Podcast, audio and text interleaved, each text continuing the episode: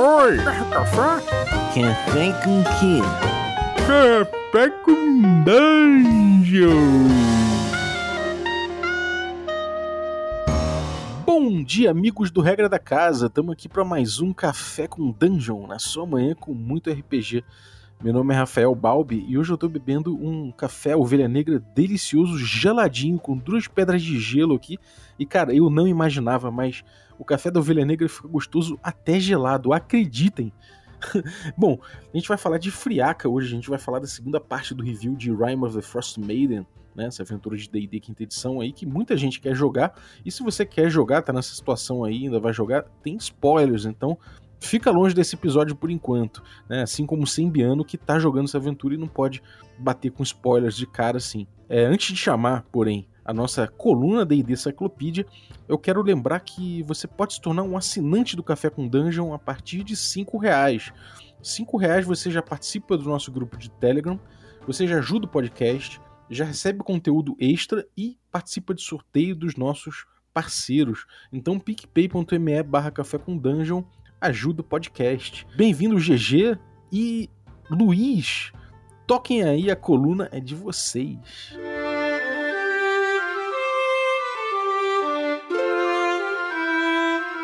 Bom dia, deidesistas! Está no ar mais uma D&D Cyclopedia. Eu sou Jorge Bravesword Bonfim e está aqui junto comigo o grande Luiz, do blog Jogo D20. Fala pessoal, muito bom dia, tudo bom? Isso aí, vamos, vamos hoje continuar a nossa saga por, pelo Vale do Vento Gélido, né, Brave? Com certeza, com certeza. A gente precisou é, é, fazer uma magia de banimento aqui pro, pro Sembiano, pro Guga, porque ele está jogando essa mesa na, na stream lá no Perdidos no Play.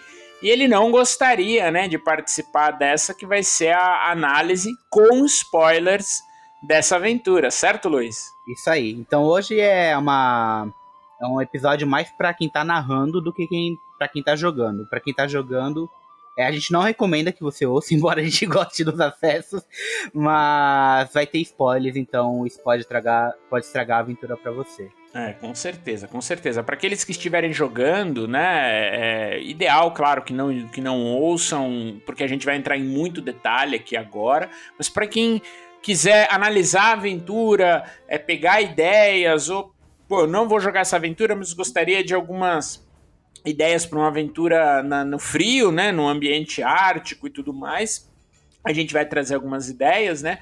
Vamos entrar um pouco mais no, no, no na análise detalhada da, da trama, enfim, quais são os pontos positivos, os pontos negativos, o que poderia ter sido feito diferente e passar até algumas dicas, né, principalmente para quem é, tiver aí intenção de mestrar em breve, né, Luiz, a aventura vai ser traduzida aí pela, pela Galápagos, né, uh, e aí a gente imagina que é, é, esse, esse episódio vai servir aí de guia e até de inspiração para vocês, certo? Isso aí. Assim a gente espera, né, Breve? Porque a gente sabe que tá meio parado as coisas agora por conta do processo, né? Exatamente, exatamente. Bom, eu acho que a gente teve uma sinalização bastante positiva do acordo que eles fizeram no processo da, é, é, da, da, de Dragonlance, né? Com a Margaret Wise e o Tracy Hickman.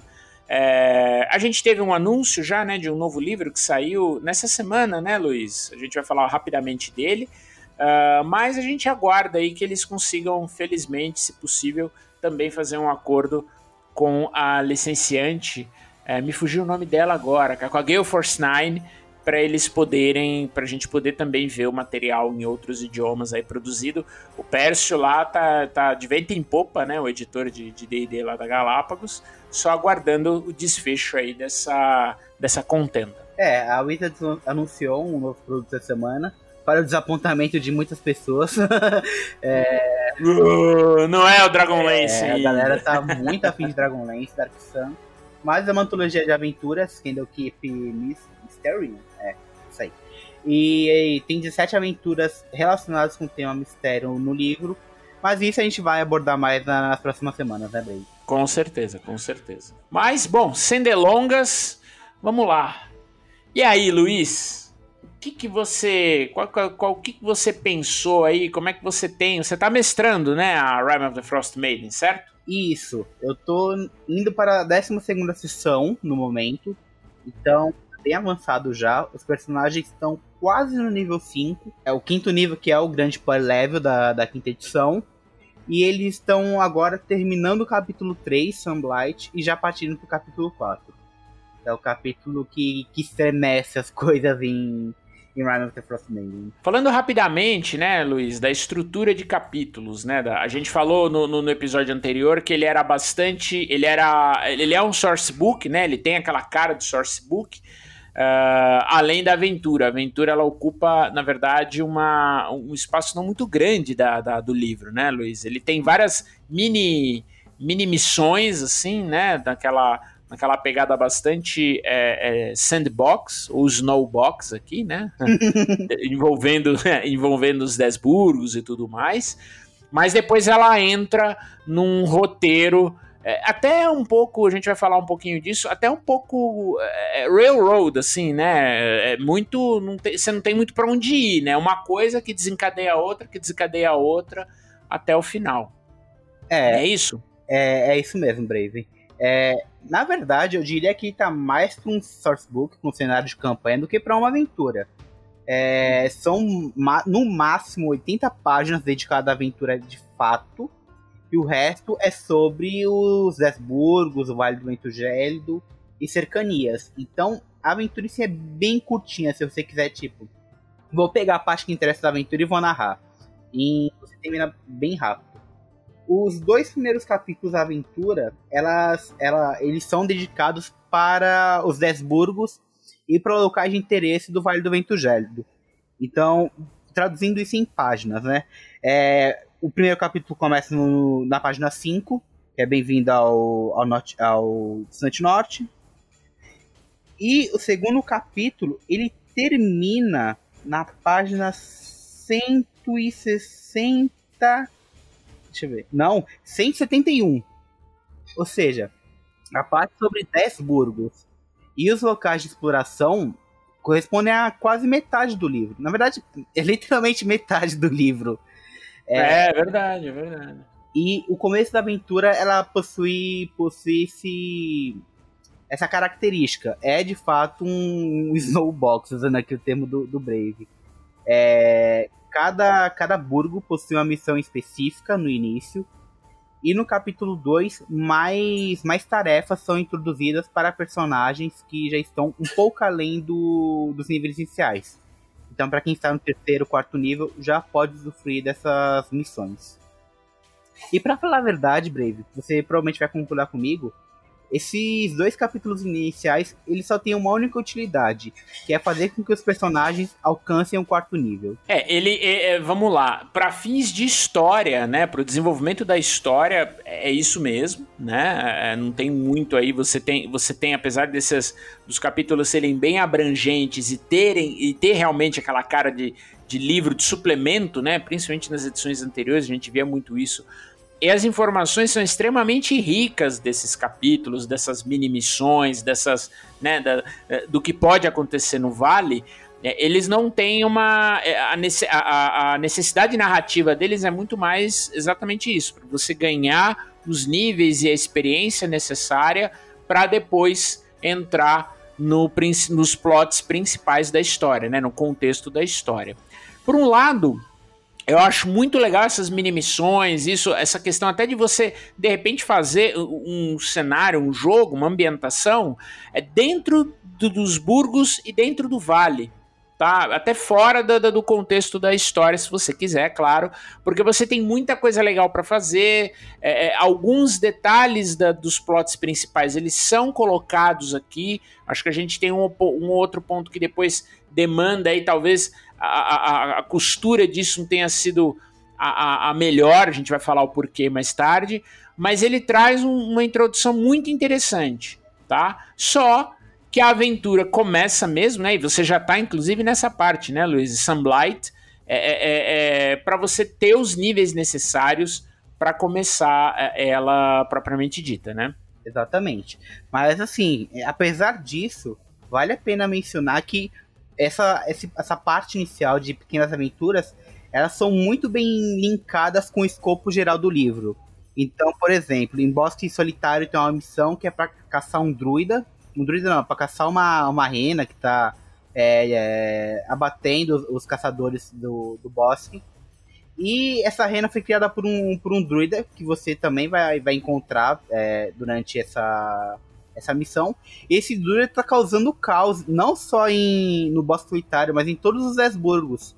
E ele é mencionado em diversas vezes nas outras aventuras, que de fato um druida tá, tá causando problemas. Ele causa problemas em Bremen, ele ressuscita um, um plesiosauro, por exemplo. É, então, de fato, as aventuras são muito bem linkadas com o que está acontecendo no, no Vento Gélido, é, no Vale do Vento Gélido. No caso, essa, essa aurora que a, que a Auril está está colocando no ambiente, inibindo o, o calor e a luz do sol. É, exatamente. É, bom, falando de plots principais, então, né? A Auril, é, de alguma forma, ela está no, no, no em Faerun, né? Ela, ela não está mais nos planos, no mundo, no, no reino celestial, né? O reino divino dela, tá? Ela se refugiou em um lugar, um local chamado Solstício, né? Uh, e lá ela criou a, a, a, a geada, né? A geada eterna, Everlasting Rime, e por conta dela, o restante do vale não mais é, tem sol, não tem mais luz do sol e tudo mais, ele está numa, numa penumbra é, constante, num crepúsculo constante. Existem algumas horas de um leve, né, do céu um pouco mais iluminado, muito mais por uma grande aurora sobrenatural do que por qualquer outra coisa. Então esse é o primeiro gancho, né, que a gente tem para ir até o vale, investigar, descobrir é por que, que isso acontece. Né? E, e, e, e, pensem, é, toda a, a, economia, toda a estrutura do vale, seja dos Desburgos, seja dos povos mais bárbaros, né? seja de todos os seus habitantes, ela gira um pouco em torno do que acontece com a deusa. Não é isso, Luiz? Isso aí. E uma, isso é também um ponto negativo para mim, Brave, que esse plot inicial é muito fraco, é muito fraco. Tipo, a deusa está sendo, tá sendo perseguida por, por outros deuses. Isso é falado só no bloco de estatística dela, o que é bastante esquisito também. E ela gosta de ver as coisas do jeito que, que estão, assim, de uma forma bastante metódica. E por isso ela quer que tudo fique congelado. E por isso ela tá fazendo todo esse caos no, no vale. E, tipo, é, é, um plot esquisito. É meio sem pé nem cabeça, sabe? É. É, eu acho que daria realmente para trabalhar ele um pouco melhor, né? E você, olha só, você tem alguns plots que eles se falam. E, e eles poderiam ter explorado isso de uma maneira muito mais é, é, é inovadora, né, na, na, ao meu ver. É, por exemplo, a Auril realmente, ela tá fugindo dos outros deuses da fúria, né? Que é Talos, Malar e Amberli né? Uh, e ela se refugiou em Faerun. Né? Então, é, o que, que ela busca? Né? É, é, todas as divindades, né? Isso é, nas edições anteriores era até mais, mais, muito mais relevante. as divindades buscam adoração. Quanto mais pessoas adoram elas, é, maior é o seu poder. Né? Isso, inclusive, desde o tempo das perturbações era uma regra. Então, ter um contexto onde essa adoração dela é, ela busca isso, então ela subjuga o vale para que as pessoas adorem ela e ela fique mais poderosa, eventualmente para enfrentar os outros deuses, poderia ser algo melhor explorado. Né? Existe um, um, outro plot é dos seguidores de Levistos, que é um dos nove dos nove arquidiabos, né? Levistos é aquele arquidiabo que foi aprisionado por Asmodeus no esquife de gelo. É, e ele, ele tem lá um grupo, né, que são os Cavaleiros da Espada Negra, é, que são um grupo de cultistas que os servem. É, e tudo bem, eles estão lá, mas não tem muito, né? Não tem muito. Ah, por que, que ele tá lá? Qual é o ponto? Então talvez explorar isso. Pô, Levistus quer, de repente, usar esse inverno como uma, uma maneira de escapar da própria prisão dele. Né? Então você poderia, inclusive, deixar a opção de outros antagonistas tão, tão ou mais até perigosos do que Auril dentro dessa, desse contexto, né? Isso, é, é de fato um plot fraco, tanto que eu nem quis entrar no meu grupo no mérito do porquê que Auril tá fazendo isso. Porque falar, ah, é só isso? Só por causa disso, tipo, tá, tá, tá com a Evin, quer congelar tudo. É, então, eu falei, cara, tá, tá tudo tá assim há dois anos, segui de fato o que o livro propõe essa aurora tá, está cobrindo o vale há dois anos e não tem sol, e é isso. E vocês têm que tentar fazer isso de alguma forma. E aí foi apresentando os plots. É, você sabe que é curioso, né? Eu fui ler algumas pessoas, algumas pessoas que fizeram uma análise até é, de, desse efeito sobrenatural e dizem, né, que em dois anos a vida realmente acabaria no vale, né? Porque você não tem comida, você tem o inverno tá tão rigoroso que é, é, é a fonte de recursos ela acabaria muito rápido. Então até optei em deixar, em falar que esse é o, é, tá, tá, teve o primeiro e tá chegando o inverno de novo. Então eles estão no começo do segundo ano. Tipo, se não resolver agora, aí que vai dar, o, vai dar ruim, entendeu? É, eu, eu, eu, decidi diminuir um pouco esse efeito, porque ele é um efeito sobrenatural muito brusco, muito é relevante. É, e até para trazer também um pouco de senso de urgência para os aventureiros. Né? Isso. É até um pouco estranho, porque é, de fato Ariel tá fazendo isso, mas nenhum outro deus vai interferir, tipo, vai deixar o vale cair no nessa nesse inverno eterno e não vão fazer nada. Então é, é um plot fraco, pra, na minha opinião. E a estrutura da aventura, são três grandes estruturas, né? É, no, no começo também tem esse, esse ponto fraco de não ser muito bem linkado com o que está acontecendo no, na região. É, isso é verdade. E, inclusive, é, é, você tem, é, falando um pouco né, da, da, de como o livro foi escrito, de acordo com o que a gente ouviu das entrevistas, quando o Chris Perkins anunciou. Você tinha várias equipes trabalhando no livro, e parece, né, fica bastante é, evidente, aparentemente, que cada equipe cuidou de um, de um set, né, de um, de um dos capítulos que linka com o outro e traz aí um contexto geral. Então, falando rapidamente deles, você tem um plot que envolve os envolvem Duergers, aqueles anões sombrios, né, do, do, do da Umbra Eterna. É, existe o plot que envolve Auril, né? É, mas o plot de Auril ele dá entrada é, para o terceiro arco de histórias que envolve. E aí é uma ideia muito boa, mas tá, não sei se a execução é das melhores, mas a ideia em si é muito boa, que envolve uma necrópole neteresa, né, uma cidadela voadora de Neteril, que caiu no vale. É, e lá existe né, um, um, repertório arcano muito poderoso, existem muitas coisas, existem organizações que estão atrás desse repertório. Então a, a Irmandade Arcana de Luscan está em busca disso, então tá aquela, tá aquela caçada, né? O, o, Chris Perkins quis dar uma ideia muito de, de horror moderno, né, Luiz? De, de aquele horror meio Lovecraftiano e tudo. Mas eu acho, cara, que essa pegada de investigar a cidadela perdida de Netheril, né, a cidadela neteresa, que é chamada de Itrin, ela dá uma pegada até Indiana Jones, né, para o cenário. Isso, pois é. E para mim essa é de fato a melhor parte do livro. O, o, problema é que ela pode nem ser explorada pelos jogadores. Ela é literalmente o final do livro e é possível que os jogadores nem, nem possam explorar porque a aventura já, já acabou antes. É, né? Cara, essa parte do livro é, é o ponto alto, assim. Eu, eu penso em, depois da aventura, pegar só essa parte de, de Netheril e narrar para ele, só a cidade. É, é, é, fantástico o trabalho da, da Wizards ali nesse, nessa terceira parte do livro. É, e é curioso, porque eles conseguiram. É, na verdade, uma coisa liga a outra mas com um pouco mais de, de talvez esse trabalho de, de juntar, de dar o contexto geral à história, ele poderia até trazer um pouco mais dessas pistas, né, desses detalhes que ligam a questão da, da cidadela Neteresa. É, com a Deus existe aí uma, uma maneira de você acessar o local onde a cidadela está perdida, que envolve derrotar a Uriel mas é uma coisa meio descolada, né? Talvez se a gente colocar a Uriel como uh, também uma entidade que tem interesse em, em, em desvendar os segredos da cidadela Ana Teresa, até para ela conseguir conquistar mais poder, para ela consolidar o poder no Vale, ela e seus servos, acho que a gente cria aqui até um pouco mais de vínculo que pode trazer, é, é, pode dar um, uma, um link legal dentro da história. As três estruturas elas são bem, bem soltas entre si. O, o, primeiro capítulo, ele é, ele é bem autocontido. É, assim que você termina, você não tem gancho para nada ali. É a parte dos do Ergath e a parte do Dragão de Chardalin.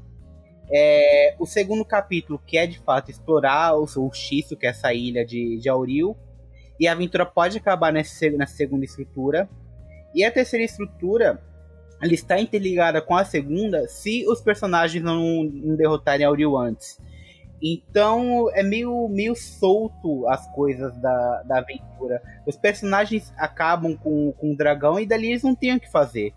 Porque eles vão acabar num, em um nível, acho que 5 ou 6 dependendo, e a aventura fala, cara, você tem que voltar aqui só no nível 7, então não, tem um prosseguimento, não tem uma, uma tarefa para eles fazerem ali depois disso. É, fica muita ponta solta nessa, nessa estrutura. É, e aí a gente, enfim, a gente tem alguns pontos que talvez sejam é, pontos de bastante bastante complicados, bastante assim que eu acho não não acho ficaram legais. Eu conversei bastante com o Luiz a respeito de você ter alguns momentos onde os jogadores ficam perdidos e aí entra aquele NPC Deus Ex Machina que, ah, não, agora vocês devem ir para tal lugar. Agora tem outra coisa, não sei o que. Agora tem. Então, assim, é, é, é pô, para que, que precisam da gente, né? Então, por que, que não tra trazer o contexto antes? Então, assim, se vocês querem, é, tá até trazendo dicas, colocar a necrópole Neteresa dentro do contexto, já traga esse contexto antes. Já fala, olha, a Irmandade Arcana está atrás de uma cidadela, ou de um tesouro, ou de uma relíquia antiga de Neterio que está no norte. Essa relíquia também pode estar sendo perseguida pelos servos da deusa. É, existem os próprios Duergars, né? Que tem aí um feudo entre eles. Existe aí um, uma, uma questão que pode ser explorada também. Eles acham que eles estão servindo ao, aos deuses dos anões sombrios, mas na verdade estão servindo a Asmodeus, que é inimigo de Levistos, que é aquele cara que é o, o patrono da, da Ordem da Espada Negra. Então, assim, olha quanta coisa dá para fazer, né? Dá para você colocar levistos querendo ajudar ou não Auril a manter o inverno, é, para de repente ele conseguir sair de lá, ou quebrar, ou de repente quebrar o inverno para ele de alguma maneira conseguir sair de lá. Os Duergas, por outro lado, né, sendo antagonistas aí, não só querendo destruir o vale. E, e aqui é um ponto, né? Como o vale não tem sol, os Duergas veem essa como essa uma oportunidade perfeita para eles conquistarem o vale, né, Luiz? Isso, para eles se estabelecerem ali na, na região, né? É, eles conseguem sobreviver tranquilamente no na penumbra, no, no vale. Isso. Então, para eles é uma oportunidade de ouro essa essa parte. Mas é, é o problema que, que você até deu sugestões muito boas. São partes que não são linkadas. Tem muitos antagonistas, mas nenhum deles está relacionado com, com o plot em si. É tudo muito solto. Por que que Levisto tem capangas, tem, tem cultistas no Vale do Vento Gélido? Ah, por que que as modelos têm interesse em enfeitiçar um, o líder dos Vergas no, em Sunblight? É tudo muito, muito misterioso, muito solto. Você não tem muito o que explorar ali. E essa parte do Deus Ex Machina é a parte que mais me frustrou na aventura de longe. É, só explicando pro, pra quem tá nos ouvindo. No capítulo 3, os personagens chegam até a fortaleza do Ergar, porque os Ergars estão atacando algumas cidades do Vale do Vento Gélido, buscando um cristal raro chamado, chamado Shardalin, que é, é um dos resquícios da, da torre que é mencionada lá no fragmento de cristal, certo, Brave? Uhum, exatamente, exatamente. É, o artefato que o Akar Kessel ergueu. É, para quem não, não teve oportunidade, leia os livros dessa trilogia, é muito boa. Inclusive, a gente tem disponível aí pela, pela Jambô, né, que já lançou o primeiro e o segundo livros da, da trilogia do Vale Vento Gélido. E isso eu achei uma coisa muito interessante. É uma homenagem bem legal, que eles pegam essa, esse resquício dessa torre e que parece que se tornou um cristal, né, uma, uma espécie de minério cristalino, que é o Shardalin, que os Duergas estão utilizando. E aí os Duergas estão pegando esse, esse Shardalin para fazer um dragão de Shardalin. E com esse dragão, pulverizar a, popula a população do Vale do Vento Gélido. Quando os personagens chegam próximo a esse forte do, dos Duergas, o dragão é disparado. Ele sai do forte e vai destruir é cidade por cidade, burgo por burgo. E aí os jogadores eles têm que lidar com, uma, eles têm que tomar uma decisão difícil, que na verdade não é bem uma decisão, porque eles vão se ferrar nas duas. É, eles têm que ou rumar para o forte e destruir os Vergars, ou voltar para os burgos e tentar salvar a cidade. Ah, os burgos, a cidade, perdão. Só que o que ocorre? A, a cidade mais próxima, que toca de Dogan, ela fica a 24 quilômetros do, do forte. É, e na neve, os personagens andam apenas 8 km por dia. É, ou seja, eles precisariam de 3 dias para chegar até o burgo mais próximo. Isso sem encontro algum, né? Indo direto e reto. Isso, isso sem encontro algum. Isso. E sem usar também a regra de viagem forçada. Estou pressupondo que eles caminham 8 horas por dia, que é o que pressupõe o livro. Só que o dragão termina todo o rastro de destruição dele em 53 horas. Ou seja, pouco mais de dois dias. Dois dias e cinco horas, se você for mais exato. Ou seja, se eles saírem imediatamente do forte e irem até o local, eles já vão chegar lá com tudo destruído. O dragão já vai estar, inclusive, lá no forte. Nesse meio uhum. Ele vai e volta, né? Ele vai e volta em 53 horas. É, então, é, é uma decisão péssima. Por outro lado, os jogadores ficarem é, lá no forte também não vai adiantar nada, porque tem muitos encontros no forte e eles provavelmente vão ter, que ficar, vão ter que fazer um ou dois descansos longos ali. Ou seja, aumenta mais o tempo deles de estadia no forte e o dragão vai voltar mais rápido. Então, eles não têm uma decisão boa para tomar. O que, que a Wizard fez então? Falaram: ah, temos uma boa ideia aqui. A gente tem um plot aqui desencaixado que é a parte do, do códice, que leva até a, as cavernas famintas, que é a, é a terceira parte do, da estrutura. E nós temos que fazer com que os jogadores consigam alcançar o dragão antes da destruição completa. Então o que a gente vai fazer? Deus Ex Machina. Eles colocam o NPC, Velin, é uma, uma maga do, da Irmandade Arcana de Juscan. E essa maga, é, coincidentemente, ela tem alguns cachorros que podem ajudar os personagens a chegarem mais rápido no, no Vale do Vento Gélido, nos 10 É num trenó, né? Aqueles cachorros de trenó, né? De trenó. Ainda assim, se você pegar o trajeto do, dos cães indo direto para a toca de Dolgan, que é mais rápido, eles vão chegar. Eles andam. Cadê aqui? Eu fiz até uma tabela com isso aqui. eles levaram 16 km por dia. É, ou seja, eles vão demorar um dia e meio para chegar até, até o primeiro burgo. Então, novamente, eles vão chegar com grande parte da cidade destruída. Do, das cidades destruídas. Então não, não vale de muita coisa também é, pegar esse auxílio. Então fica muito complicado porque você tá punindo jogadores de uma forma ou de outra. Eles não têm uma boa decisão ali para tomar. Uhum. Não é como se tipo, você tivesse que escolher no Matrix a pílula vermelha ou a pílula azul. Você vai ficar nas duas. Então é uma parte complicada. E você, querendo ou não, você força os jogadores a pegar o auxílio dela. Vão deixar ela com crédito com os personagens. E com esse crédito, a aventura vai prosseguir porque a Velin é a chave para a aventura continuar na segunda estrutura. Então os jogadores ficam refém da, da NPC no final do dia. Não é como se tivesse uma boa decisão para tomar. É, eu, eu acredito o seguinte: a cena do dragão, é, primeiro que é, eu acho que seria muito mais interessante, talvez, é, os personagens, ao invadirem a fortaleza do Ergar, eles encontram o dragão lá dentro, sendo terminado ou sendo animado. E aí, é, é parte desse combate ocorrer lá dentro eles tentando enfrentar o dragão e tudo. E aí o rei, uh, o rei do Ergar dá a ordem para ele voar, para ele ir para os vales, né? Para o Vale do Vento Gélido. E aí, é, enfim, tentar criar uma maneira dos jogadores, em que pese a escolha, eles conseguirem chegar um pouco mais rápidos, né? Talvez com uma criatura, ou talvez é, é, é utilizando meios mágicos, ou alguém que possa auxiliá-los, mas assim, que eles consigam chegar a tempo de salvar, a, a, a pelo menos a Brinchander, né? A principal vai, ou dos primeiros lá, que é a Toca de Dolgan, que é o primeiro dos burgos que o dragão alcança. Porque aí você tem é, como colocar um peso na decisão dos jogadores. Ou então eles falam: não, a gente vai continuar aqui na, na, na é, na Fortaleza do Ergar e vamos enfrentar os do Ergas aqui, entendeu? É, não dar esse, essa escolha, ou como o Luiz muito bem colocou, punir a escolha porque não deu tempo, porque não. Isso eu acho que é, uma, é algo ruim. Ou diminuir talvez a velocidade do dragão. O dragão ele precisa viajar, parar, viajar, parar, enfim, não sei. Mas criar ferramentas, criar uma explicação do porquê eles é, precisam, eles, eles que a opinião, a, a posição deles tem um peso.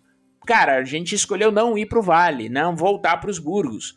cara, isso vai ter um peso. Ou não, a gente escolheu voltar para os burgos, mas demoramos, mas enfim, teve algum encontro ou não. Você tem várias maneiras, né, de, de tentar até é, deles pleitearem a ajuda de alguém, né? Existem vários personagens, vários é, encontros aleatórios nos vales que não são necessariamente é, é de antagonistas. Então, tem um dos encontros que os caras encontram um gigante montado num mamute, né? Então, um gigante da, do gelo. Então, de repente, sei lá, fazer um, um, um tentar convencer o gigante a levá-los mais rápido, fazer com que o mamute né, leve-os mais rápido.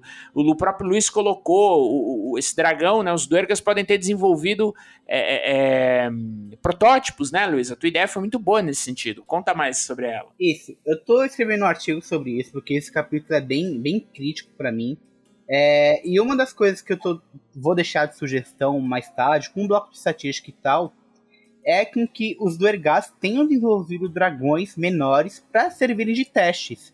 É, ninguém monta assim, um projeto tão grande assim e não faz nenhum, nenhum teste com, com um ser. É, a menos que você tenha o manual dos golems e tal, mas tipo, isso não, não vale aqui. O manual dos golems é item mágico, então é, corta isso. Então, é, eles provavelmente devem ter feito alguns testes com os dragões menores. Inclusive, tem uma personagem dentro da fortaleza cujo nome me fugiu agora, mas o, o Shardorok, que é o anão líder dessa fortaleza, ela, ele desenvolve um pseudo-dragão de Shardalin pra ela. Aí que legal, ó.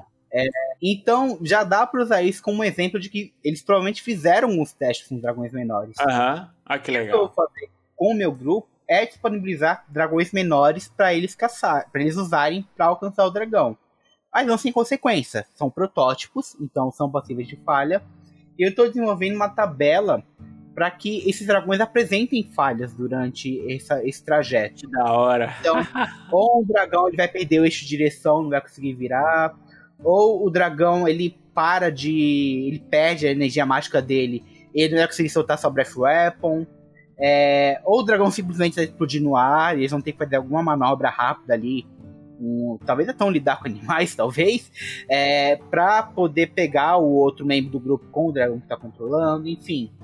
Eu vou, eu vou, desenvolver isso e já, já mostrei para eles, a gente está na parte final da fortaleza, e eles já viram que há dragões protótipos ali para eles usarem para chegar até o dragão maior. Ah, legal. O dragão Bem legal. Mas o Brave também deu uma ideia muito boa e muito mais elegante, diga-se de passagem, para os personagens não serem punidos por essa decisão.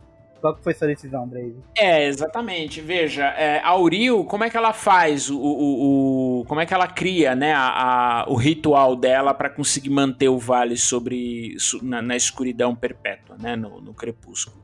Ela tem uma roca, uma, um rock, aquele, aquela ave de rapina gigantesca, ela monta nessa criatura e quando ela passa voando pelo vale, é essa criatura que cria e ela e seu encantamento que cria aquela aurora boreal sobrenatural. É, essa criatura é, é, uma criatura muito majestosa, muito importante. Então ela, é, na, no contexto que eu coloquei, ela não é desse mundo, ela não é do, do, do mundo primário, né? não é de Toril. Ela é um ser extraplanar que Auril trouxe, escravizou e usa ele como né, o seu animal majestoso e tudo mais. É, esse animal ele pode, se você tem principalmente personagens com vínculos divinos ou, ou até personagens druidas, rangers, etc., ele poderia ser é, até os personagens poderiam descobrir mais sobre esse animal, descobrir que ele é um animal que está sob o jugo de Auril, né? E tentar ou convocá-lo ou encontrar é, é, pistas para poder chamá-lo, ainda que temporariamente, ainda que esse controle de Auril seja temporariamente quebrado, exatamente para que eles pudessem convocar essa criatura e também chegar rapidamente ao vale e enfrentando assim o dragão a tempo e antes que o dragão cause algum é, alguma destruição mais relevante. Então são ideias que a gente tem aqui. Acho que as duas ideias são muito legais, né? Uma é mais prática e, e faz total sentido. Os, os são um povo bastante é, é, é empreendedor, né? Nessas, nessas é, é, engenhocas e tudo. Até tem um quê de gnome em alguns aspectos, mas eles usam isso para finalidades bastante é, malignas, né? É, e tem esse plot também muito mais ligado a personagens, a, a figuras que têm um, um, um, vínculo com a natureza, né? Um personagem, de repente, do Enclave Esmeralda, ou é, o, o, Rock pode ter uma herança celestial, então alguém que sirva a um deus bom, né? Latander, Tyr, Torm, é, poderia tentar trazer um pouco é, o animal, ainda que temporariamente, é legal também que o animal não fique à mercê do, dos jogadores, mas que ele seja um plot é, é para poder levar os jogadores eh, rapidamente ao, aos burgos e assim tentar evitar a destruição do, do, da região. Mas assim também, se você não quiser fugir tanto da proposta da aventura, como a gente fugiu aqui, você pode simplesmente, por exemplo, aumentar o dano que o dragão sofre a cada burgo. O dragão, a quantidade de dano que ele sofre é ínfima. Tem 6 ou 7 burgos que ele nem ao menos toma dano. É, é, durante esse, esse trajeto. Por exemplo, Toca de Dogan. Toca de Dogan, se não me engano, tem 25 homens se vir na milícia. E nenhum dos 25 homens são capazes de acertar um ataque no dragão pra, pra ele descer é, dano. Pois é. Pois é. Então. então. você pode. Eu vou até fazer uma tabela planejando esse, esse tipo de coisa. Mas causar mais dano ao dragão para que o dragão se sinta obrigado a voltar pro forte Isso. para ser reparado. Exato. E essa é uma decisão legal, cara. Pensando agora, pô, em vez de o dragão fazer a rapa nos 10 burgos de uma vez só, até porque existem burgos é, com poderio militar grande, em, em, que pese, né, serem cidades pequenas, tudo, mas, pô, Brinchander, Targus, é, Refúgio Leste, é, são cidades que têm aí capacidade, podem até ter inclusive armas de seco. Brinchander é uma cidade murada que enfrenta às vezes invasões de gigantes dos bárbaros. Pô, por que não ter uma catapulta ou ter alguma coisa que, que realmente faça com que o dragão recue? E aí os, os personagens é, vão ver que ele voltou e vão ter tempo de até fazer uma, né, uma a, a, montar uma defesa nos burgos, né? Isso. Ah, vou até destacar aqui um, um, ponto falando sobre isso, Brave. É, Refúgio Leste tem 150 homens se vir na milícia. E no final do ataque, o dragão sofre 10 de dano. Então, não é, é, é ruim, assim, é, você vê que esse tipo de cuidado é, que deixou a aventura tem assim um plot excelente, tem muita coisa legal, é, a, a, história com um pouquinho de, de trabalho, ela se junta de um jeito muito bom, mas é esse tipo de detalhe que você pega de repente um mestre ou que não tem experiência, ou que está começando, ou que não quer fazer mudança, pô, peguei o livro, quero jogar o livro as it is, entendeu? É, não há mal, não deveria haver mal nenhum nisso, mas é nesse ponto ela é, na minha, eu acho que a aventura peca, porque aí, pô, é o que você acabou de falar, Lu, Luiz, não faz sentido uma milícia com mais de 100 pessoas dá 10 de dano no dragão. Mas existe um porquê disso, Brave. E isso dá pra ver a meticulosidade do pessoal que tá trabalhando na Wizards. É, eles escolheram uma ficha muito específica para servir para todas as milícias, que é o Tribal Warrior. Uhum. E esse Tribal Warrior, ele não tem arco, ele só tem lança. E aí, provavelmente, nos cálculos que eles fizeram, eles devem ter considerado que o, o dragão ele voa 27 metros acima do, do nível do, do chão, e com isso os ataques com lança seriam com desvantagem. E a, a dragão, o ACA do dragão é alta, e por isso eles errariam muitos ataques. Mas ainda assim, se você pegar 150. Vamos supor, metade da milícia ataque. 75 ataques, quando o dragão descesse para dar a baforada, cara, no mínimo 10 acertar, cara. Não, e, e além, veja, a, a, própria aventura ela coloca, por exemplo, alguns personagens. Por exemplo, tem uma Anã que o pessoal encontra, que é uma investigadora que tá procurando lá, né, tratando atrás de um, de um plot de um assassino. Ele fala: olha, essa personagem é uma veterano, é um veterano, né, aquela ficha de veterano, mas ao invés da espada curta e da espada longa, ele tem um machado e uma machete. Então, é, nada contra usar o stat do Tribal Warrior, desde que é um Tribal Warrior, mas com um arco curto, um arco longo, uma besta. Ou seja, você cria um pequeno detalhe, e aí sim, é, é, esse é um ponto que eu, que eu critico bastante, porque é, ou é falta de atenção, ou o cara fez o cálculo e não parou para pensar, pô, nenhuma das, nenhum dos burgos não tem arcos. Sabe, as pessoas não usam arco, não vendem arco, não fazem arcos. Pô, como é que você vai defender uma cidade murada se você não tem um arco para atacar o inimigo que tá do lado de fora da cidade? Como Brinchander, por exemplo. Acho que Targus, Targus ou o Refúgio Leste são duas cidades que têm muros exatamente para proteger os, os, seus habitantes. Então, aqui falta, que eu acho que faltou um, um trato fino Não sei se por conta do, do deadline, não sei, enfim. Mas é esse, esse é o detalhe, é isso que, que falta para a aventura, assim, ficar 100%, entendeu? Só que é um detalhe que acaba pesando e a gente, às vezes a gente sente até, eu não, não digo que é falta de cuidado, mas eu acho que talvez é, é, é uma ausência de análise, novamente, seja pelo prazo, ou seja por que poderia esse pequeno detalhe fazer uma diferença enorme. Pô, o dragão vai, ele embrinchander só, ele toma tanto dano que ele precisa voltar. As pessoas têm lá um, dois dias para conseguir se organizar, fazer barricadas, enfim, preparar armas de cerco e tudo mais. Eu acho que eles tomaram essa decisão porque eles não teriam como linkar a primeira parte da estrutura da aventura com a segunda. Eles não teriam como encaixar a Velin nesse, nesse caso, porque os personagens andando conseguiriam chegar até a cidade a tempo e aí Evelyn nunca aparecer na aventura como alguém útil. Eu acho que é isso. Mas aí pensando nisso também, Brave, tem um, uma dessas pequenas aventuras que, que estão disponíveis no capítulo 2, que é chamada a Cabana Negra. Nessa cabana, você encontra nela um, um mago que, que morreu com um experimento, mas que ele desenvolve um aparelho que ele de fato cancela a Aurora por um dia. E isso, junto com a, uma espira de Netheril que está tá, tá caída no, no norte, poderia muito bem levar os personagens a encontrar o Códice e, e prosseguir na aventura. Eles tinham ferramentas para isso, eles só não quiseram explorar.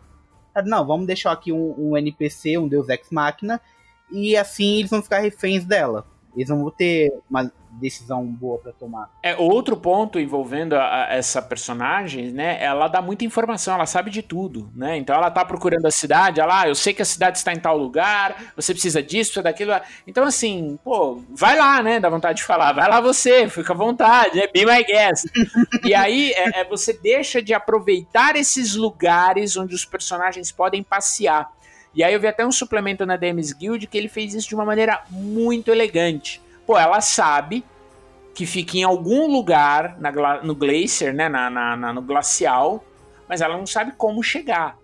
Ela sabe que existe talvez membros da, da, da Irmandade Arcana que têm ou possam ter informações. Eles estão meio que competindo para tentar buscar. Existe um membro da Irmandade Arcana que ele está preso numa fortaleza que parece é, a muralha do Game of Thrones, até uma, a ideia é bastante inspirada nela. E esse cara ele tentou conquistar o Vale Brinchander no passado, foi pego e foi preso.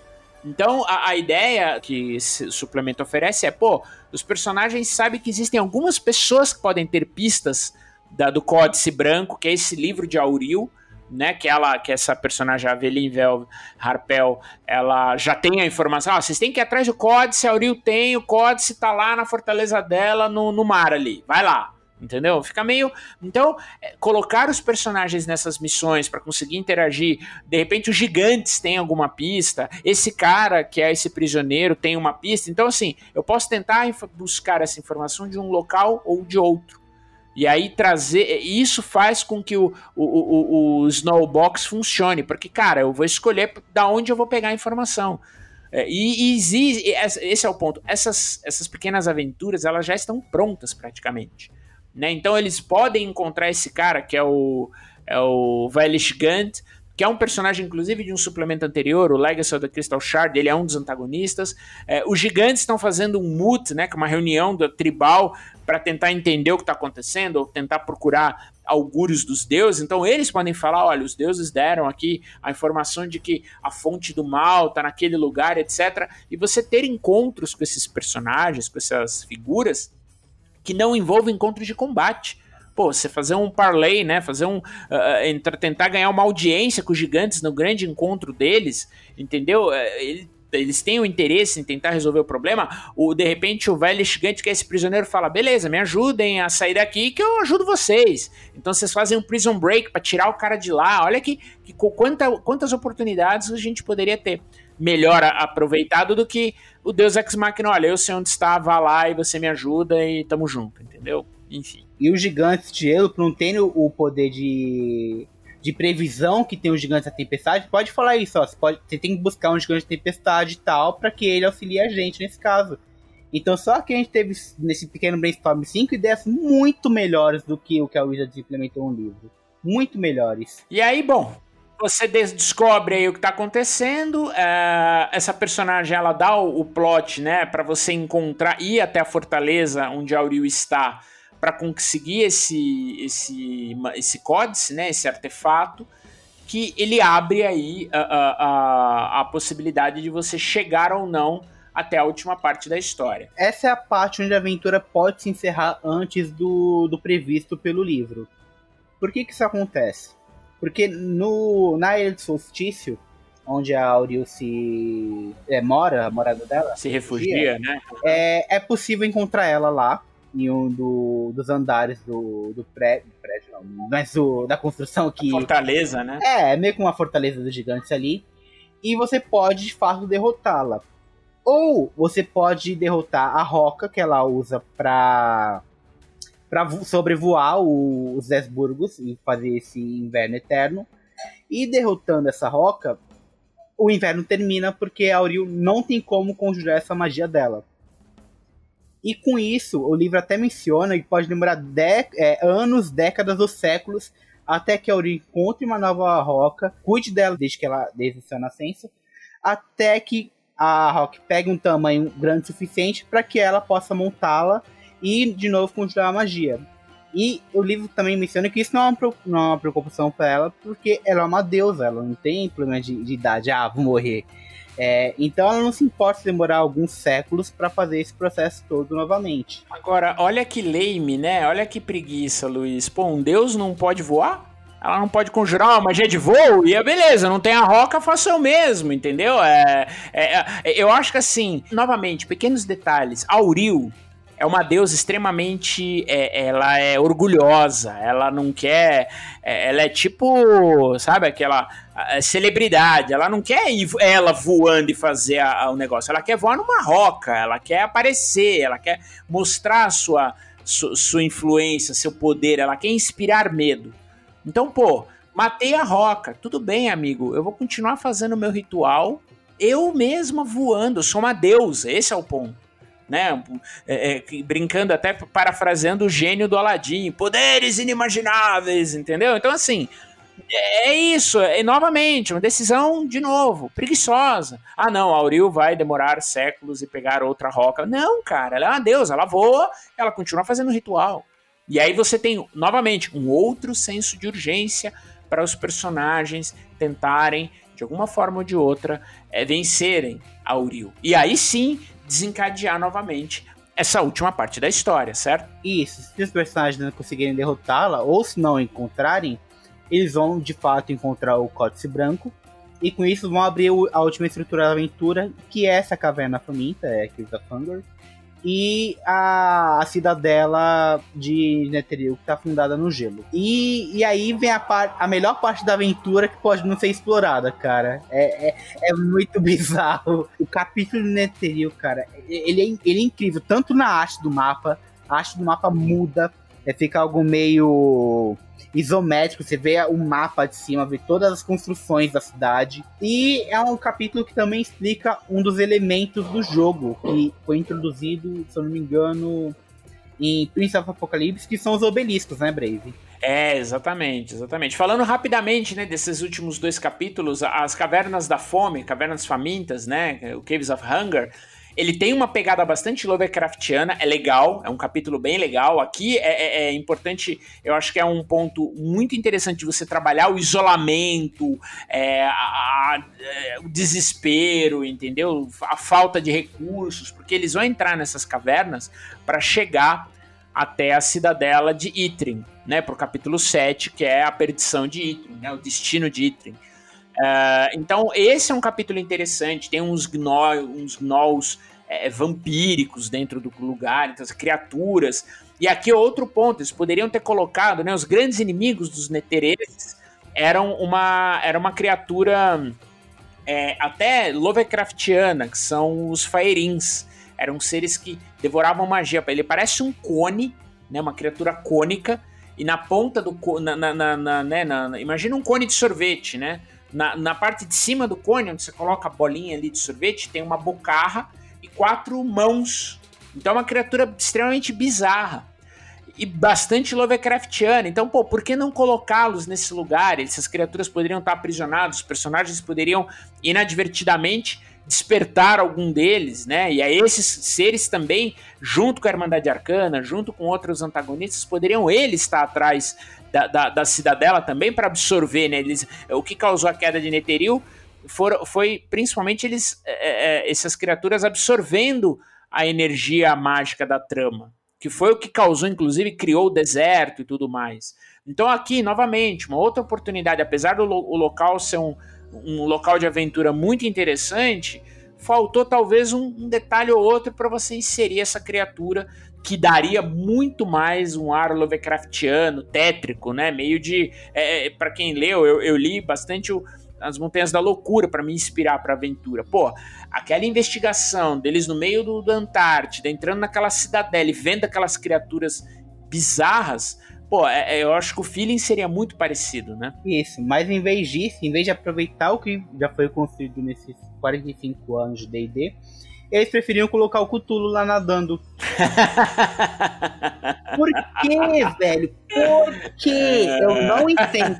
Eu não entendo. Bom, Pois é, né? E aí, falando, até voltando aí da, do, do, que o Luiz colocou, aqueles obeliscos negros são obeliscos que aparecem em todas as aventuras desde Princess of Apocalypse. Então, é, é, ele aparece na Tumba da Aniquilação, ele aparece na Maldição de Strade, aparece nessa aventura. E aí eles descobrem, né? Esse é um ponto alto também. Poderia talvez ter dicas até um pouco antes para trazer a atenção dos jogadores, para os jogadores verem é, detalhes ou, ou, saberem da lenda dos obeliscos e irem atrás do obelisco que ficaria perdido nessa cidadela neteresa. Mas o que eles são? Eles são, um, eles foram construídos por um povo antigo, né, uma raça antiga que habita os planos, tá? E eles, uh, eles servem, né, para você conseguir é, utilizar, a, a, a, viajar no tempo entre esses, entre esses obeliscos, né? E cada um deles ele, ele cria um ponto focal para você ir para o outro obelisco, para outro local dentro do tempo. Né? É, e aí aqui a aventura dá um, um, uma possibilidade de final que é sensacional, né? De você poder voltar no tempo usando o obelisco que está em, em Itrin, né? Na cidadela Neteresa, a, no momento anterior à sua queda e avisar o, o governante arquimago da cidadela, que é um Lich, é, do risco e do que poderia, o que vai acontecer com, com o destino da cidade e do próprio Império de Netheril. De maneira a poder ou não alterar a história. E aí sim, você tem um final aberto que pode, meu, é mind-blowing é, é, pro, pro, pro cenário inteiro, entendeu? Exatamente. Você volta para menos 343. Isso, antes da queda de Netheril. E aí, o, o, qual que é o, o plot interessante também? Aí, a, a, a, os, a velha guarda reclama muito disso, né, Luiz? Uhum. Deixa eu falar uma, um outro final também que pode correr, Brave, antes de você... Claro, claro, pode falar. Um, pode falar. outro final que, que pode correr nesse, nesse epílogo é, é Auril vencer, claro, e assim o inverno permanece ou os personagens podem invocar um Tarrasque na ilha de Aurinho. é, no, na fortaleza, nessa cidadela, né, Teril, existe um pergaminho de invocar Tarrasque. E, e, com isso você pode invocar um Tarrasque, seja na, nessas cavernas, para você de fato excluir elas da existência. O, o Tarrasque vai destruir tudo, vai subir para a superfície, aí nasce um outro problema. Ou você pode levar esse, esse scroll lá na ilha e fazer com que ele destrua de fato o, a base de, de Auril, e aí ela não conseguiria mais conjurar a magia dela. É... Muito legal. Aí sim, é uma, é uma, é uma saída bastante inovadora. destrutível, eu diria, inovadora de você conseguir realmente conquistar ou derrotar Auril. É muito legal também. É um aprendizado, é... né, Brave? De. Qual é o nome da aventura? Descent Tavernas. Que o final de Descent Tavernas é horrível. Eles dão várias sugestões de fim, mas nenhum final é bom. É um final que fala: faça um teste de carisma CD23. Se você passar, a, a Zariel vira sua amiguinha. Meu Deus, quem teve essa É, ideia? pois é, cara. Então, é, é, bem, é triste. São finais muito mais criativos. É, é, até trágicos, dependendo do, do que você escolher. Mas que de fato dá agência para o jogador escolher algo que, que ele realmente quer. Ele tem o poder de tomar a decisão. Ou, ou, o desfecho ocorreu por ele. E aí, seja um desfecho ruim, um desfecho desastroso, mas por conta do que ele decidiu fazer, entendeu? Esse, esse é, o, é, é onde a aventura deveria brilhar. Uh, e aí o último ponto, né? Que, por que, que ninguém sabe desses, desses pináculos, né? Desses obeliscos é, é, de cristal negro? Uma divindade descobriu a sua existência e decidiu apagar. Ele, ele, essa entidade não só destruiu toda a raça que criou eles, como apagou eles de toda a existência, apagou o conhecimento sobre eles. Né? Que essa entidade é nada mais nada menos que Vecna. E aí existe aí um grande rumor de que Vecna poderia ser um dos antagonistas do filme de Dungeons and Dragons que vai se passar, adivinhe, em Toril, em Faerun. E aí, por isso que eu digo, a, a galera old school, né, os grognards, os caras, os fãs mais antigos, se, eh, se retorcem de raiva, porque o Vecna não é um personagem de Forgotten Realms, ele é um personagem, ele é um grande antagonista de Greyhawk. Eu particularmente acho a ideia muito legal, né, acho que não, é, é, é interessante, o Vecna acho que é um dos personagens que transcendeu realmente o, ele tá no multiverso de D&D, né? Apesar dele ser uma divindade de Greyhawk, ele é um dos deuses também de, é, é, de Wildmont, né? Ele tá no panteão de Wildmont, ele foi um dos antagonistas, né? Na, na campanha do, da, do Critical Role, do Matthew Mercer. Então acho que é legal, tá?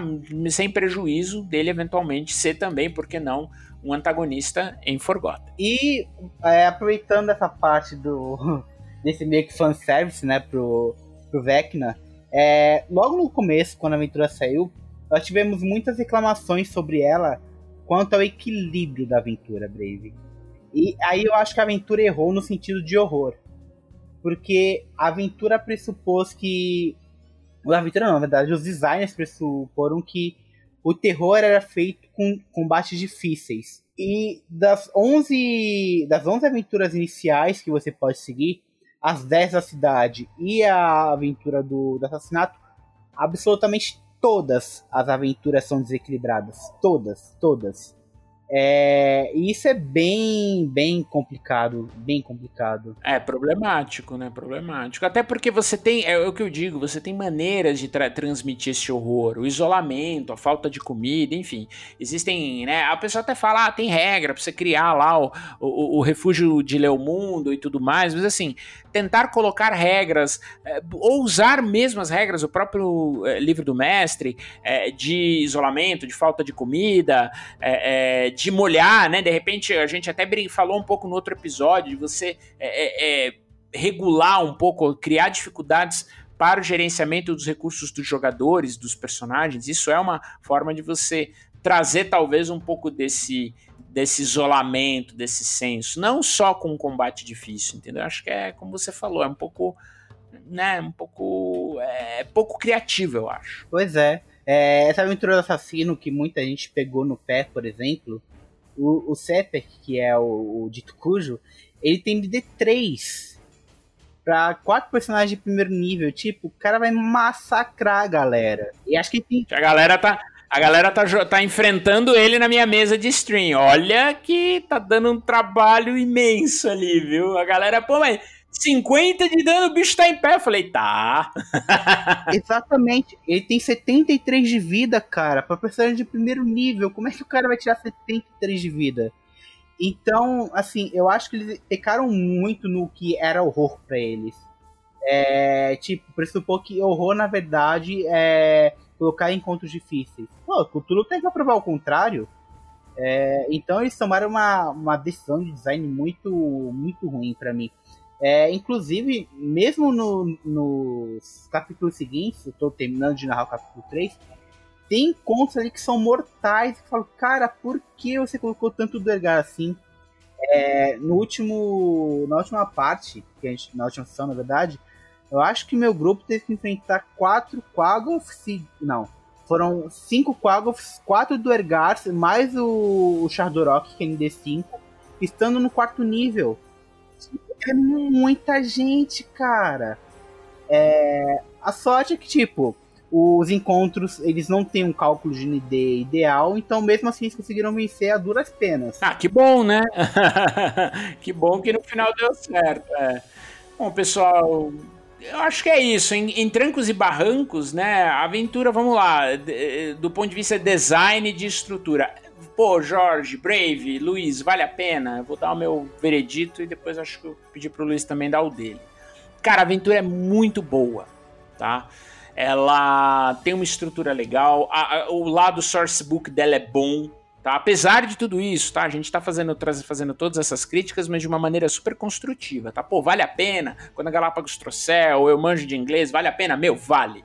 Tem muita coisa legal. Você pode pegar um ou outro trecho dela e fazer ele de maneira independente, isso o próprio Chris Perkins recomenda. Então, assim, você tem formas de tocar ela de uma maneira muito relevante, muito interessante tá? Esses pequenos ajustes, eles resolvem muitos dos problemas que ela tem, como a gente falou aqui.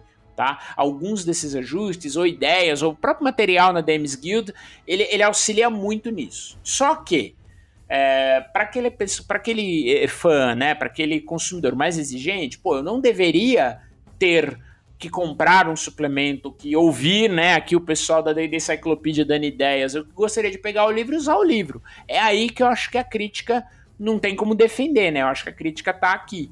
Então, é, é, as próprias regras de frio, tudo, é criar com pequenos ajustes o ideal para você transmitir o interesse deles, né? De, de, criar essa sensação de isolamento, de medo, de frio.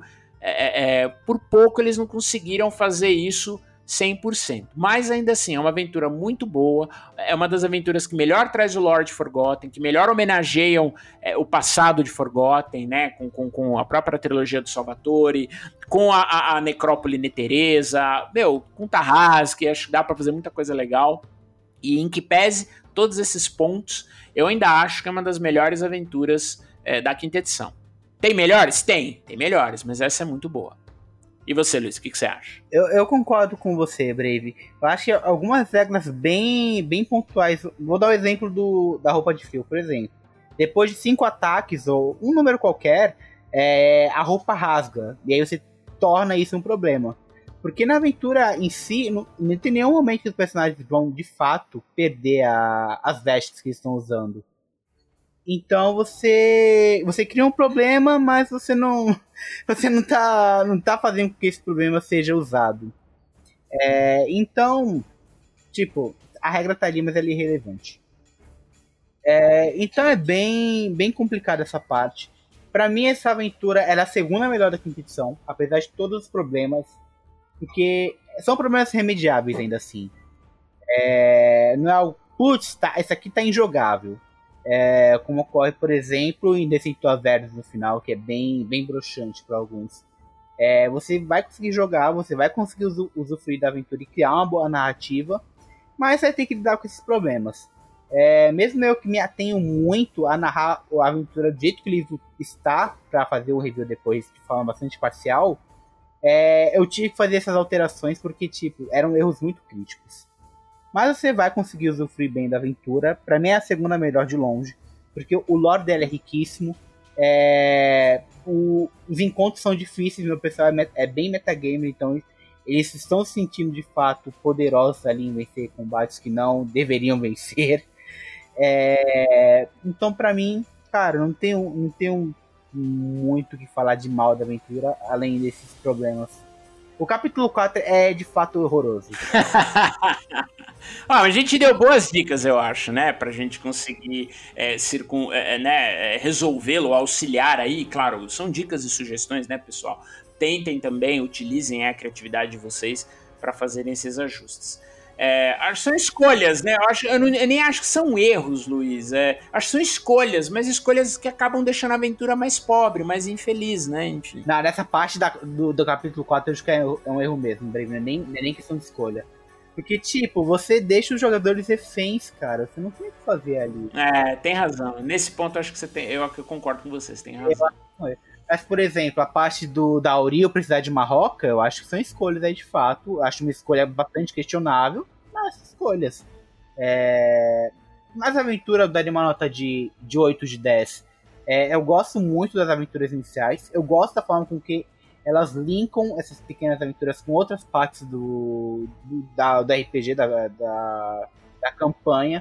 Então, a pequena aventura que você fez no primeiro nível, Você vai conseguir coletar informações que podem vir a ser úteis no oitavo nono nível. São aventuras bem, bem ligadas. Então, eu, eu recomendo sim a aventura. Tá ali no meu top 3, tranquilo. Eu também, recomendo bastante. Dou nota 8 para ela também. Acho que é isso aí, pessoal. É, é uma, é, uma, é uma aventura com bastante lore. Vale a pena.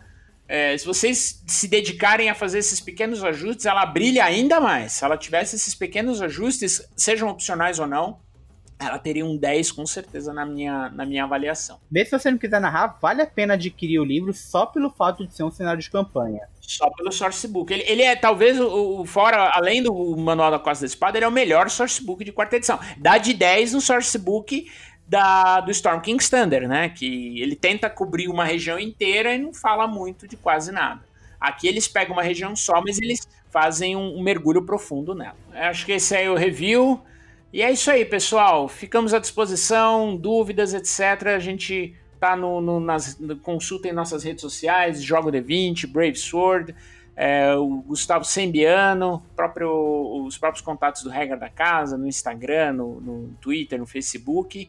E é isso aí, turma. Um grande abraço, até mais. É isso aí, obrigado galera, valeu pela coluna, mais uma coluna incrível. É, nessa semana aí que D&D anunciou o lançamento de aventura, várias especulações que a gente estava passando aí, e finalmente lançaram a notícia, né? Então é isso aí, valeuzaço, e obrigado você que ficou ouvindo a gente aí até agora, valeu pela sua audiência e queria agradecer também os nossos assinantes, a galera que torna possível essa aventura. Então, nosso assinante Café Expresso, e aí eu vou citar, dentre os nossos expressos aí, eu vou eu vou citar o Luiz Conte, muito obrigado pelo seu apoio. Vou citar também os nossos assinantes é, Café com Creme, e aí vou falar especificamente do Pedro Borges, autor aí do Crônicas RPG, muito obrigado. E vou citar também os nossos assinantes Café Gourmet, e aí eu falo de todos eles. então, muito obrigado, Gilvan Gouveia, Ricardo Mate, Adriel Lucas, Bruno Cobb, Diego Sextito, Caio Cavazana, Rafa Cruz, Abílio Júnior, Denis Lima, Rei Galvão, Matheus Hamilton de Souza, o Guax, Jean Paz, Franciola Araújo, Rafael Caetano Mingorance, Vinícius Lourenço Fernandes, Rafael Garotti Rezende, Guilherme Nojosa, Pedro Cocola, Erasmo Barros, Tiago Lima Barbosa, Renata Canevaroli de Souza, Pedro Obliziner, Pati Brito, Denis Lima e Rodrigo, Rodrigo de Lima Gonzalez. Galera, muito obrigado pelo apoio de vocês, um abraço e até a próxima.